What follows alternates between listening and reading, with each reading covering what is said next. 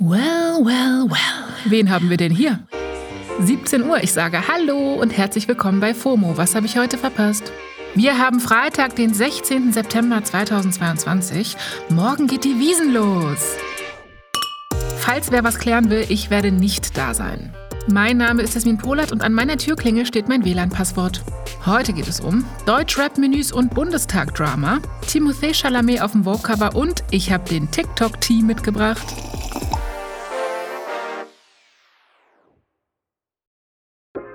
Ganz schnell, hopp hopp, hier kommt der ultimativ schnelle Timeline Recap. Erstens. Roger Federer hört auf. Federer war in den letzten 20 Jahren die Ausnahmeerscheinung im Tennis, vielleicht sogar im Sport allgemein.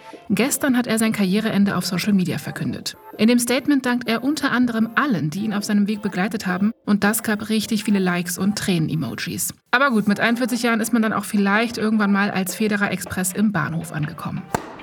Zweitens. Stichwort Bahnhof, das 9-Euro-Ticket 2.0 kommt in Berlin. Ab Oktober bis Dezember gibt es für den Tarifbereich AB in Berlin ein 29-Euro-Ticket. Das Ticket muss aber im Abo gekauft werden, also man kann nicht einfach eine Karte nur für November holen, sondern muss direkt die 87 Euro für alle drei Monate hinlegen. Trotzdem, naja, it's something. Drittens. Was geht los da rein bei unserem Gesundheitsminister? Das Berliner Gesundheitsamt ermittelt laut Berichten gegen Karl Lauterbach. Er soll nämlich womöglich gegen die Quarantänepflicht verstoßen haben. Lauterbach hatte sich ja im August kurz nach seiner Corona-Infektion freigetestet und in die Pressekonferenz gesetzt. Offenbar ein paar Tage zu früh. Das Land Berlin hat nämlich in der Isolationsverordnung unter anderem stehen, dass man nach fünf Tagen mindestens zwei Tage symptomfrei sein muss und ein Corona-Test unter Zitat fachkundiger Aufsicht passieren soll. Das Bundesgesundheitsministerium widerspricht dem Ganzen. Es bleibt also spannend. Aber Lauterbach ist eh busy. Der hat nämlich gestern getwittert, dass er die AfD-Abgeordnete Beatrix von Storch verklagt, weil sie ihm den Vogel gezeigt hat. Bundestag mittlerweile auch eine eigene Reality-Show. Viertens. Raf Kamura hat was anderes eigenes, nämlich ein eigenes McDonalds-Menü. Vergesse nie die Street heißt die Fastfood-Kollabo und damit ist er der erste Deutschrapper, der offiziell sein eigenes Menü bekommt. Solche Aktionen hat McDonald's nämlich schon mit anderen Rapstars gemacht, zum Beispiel in den USA mit Travis Scott. Das Menü kommt am Sonntag raus. Parallel dazu hat Raf Kamora offenbar 10.000 Cheeseburger gekauft. Die werden dann auch am Sonntag in Wien verteilt. Das war der ultimativ schnelle Timeline Recap. Kommen wir zum nächsten Thema, das mir besonders leicht über die Lippen geht. Timothée Chalamet ist auf dem Cover der British Vogue für Oktober und sieht dabei, wie kann es auch anders sein, gut aus. Chalamet ist damit der erste Mann, der solo auf dem Magazincover zu sehen ist und die British Vogue ist schon 106 Jahre alt, also da hätte es schon die ein oder andere Möglichkeit gegeben, ne?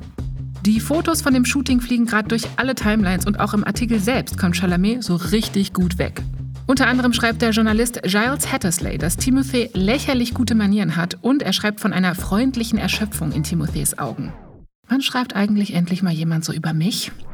Und er sagt, dass der Staffelstab, der über Jahrzehnte zwischen James Dean, River Phoenix und Leonardo DiCaprio weitergegeben wurde, jetzt eben bei Timothy gelandet ist und er einfach der Boyfriend einer ganzen Generation geworden ist. Laut dem Vogue-Artikel kam Timothys Karrieretipp sogar von Leonardo DiCaprio höchstpersönlich. Der hat ihm nämlich beim Dreh von Don't Look Up dieses Mantra mitgegeben. Keine harten Drogen und keine Superheldinnenfilme. Ja, und daran hält sich Timmy auch. Ich darf ihn so nennen, wir sind mega gut befreundet. Zum Schluss habe ich noch was Neues für euch. Ich bin so viel auf TikTok unterwegs und das ist wirklich nochmal ein eigener Mikrokosmos. Da ist so einiges los. Deswegen herzlich willkommen in unserer brandneuen Rubrik TikTok Tea. Und der ist piping hot, wie man so schön sagt. Erster Schluck. Lena Meyer-Landrut ist Big in Japan geworden. Okay, vorrangig ihr Song Life Was a Beach, der ist jetzt zu einem TikTok-Hit geworden. Der Song ist schon drei Jahre alt, aber drei japanische InfluencerInnen haben das Lied jetzt für ein Tanzvideo benutzt und voilà, das Video hat jetzt 5,6 Millionen Aufrufe und Lena ist wieder am Trenden. Sie hat sich sogar schon mit den drei InfluencerInnen in Tokio getroffen. Zweiter Schluck. In der Türkei wird jetzt wegen Erdogan TikTok-Filtern ermittelt. Leider kein Scherz, die türkischen Behörden haben Ermittlungen zu TikTok-Videos aufgenommen, in denen ein Filter mit Erdogans Abbild verwendet wurde und seine Geldpolitik persifliert wird. Aktuell wird geprüft, welche UserInnen die Videos erstellt und geteilt haben und es wurden Schritte wegen Präsidentenbeleidigungen eingeleitet. Für solche Straftaten werden bis zu vier Jahre Haft vorgesehen. Es ist einfach nur traurig. Schenk mal nach. Kabi Lame hat jetzt am meisten FollowerInnen auf TikTok. Kabane Kabi Lame hat aktuell fast 150 Millionen Fans und weit mehr als 2 Milliarden Likes auf TikTok. Alles fing an mit Videos, in denen er ohne Worte die unsinnigen TikTok-Hacks auseinandergenommen hat.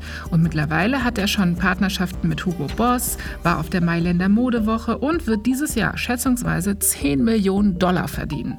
Lame hat sich TikTok 2020 runtergeladen, nachdem er wegen der Pandemie seinen Job als Maschinenarbeiter in einer Fabrik verloren hatte. Ich gönn's ihm echt von Herzen. Und letzter Schluck. Die Creatorin vom TikTok-Sound. Excuse me? Wir haben 2022. Hat erst jetzt rausgefunden, dass sie ein viraler TikTok-Sound geworden ist. Der Sound von Ed Linnea Sky trendet seit Monaten auf TikTok. Sogar der HSV hat den zum Beispiel benutzt. Und es sind ganze Soundcloud-Edits davon entstanden. Der Hashtag wurde 13 Millionen Mal aufgerufen. Und sie selbst hat es jetzt erst mitbekommen, weil sie das auf ihrer For You-Page hatte. Hat sie jetzt in einem TikTok erzählt und gesagt, dass sie sich komplett weggehauen hat. So lustig findet sie das. Das war der TikTok-Tee. Und das war's für heute mit FOMO. Wir hören uns morgen wieder in der großen Samstagsfolge. Da geht es dann um Dating-Apps und ich spreche dazu mit vielen tollen Leuten. Hört da also gern rein morgen ab 9 Uhr. FOMO ist eine Produktion von Spotify Studios in Zusammenarbeit mit ACB Stories. Ciao!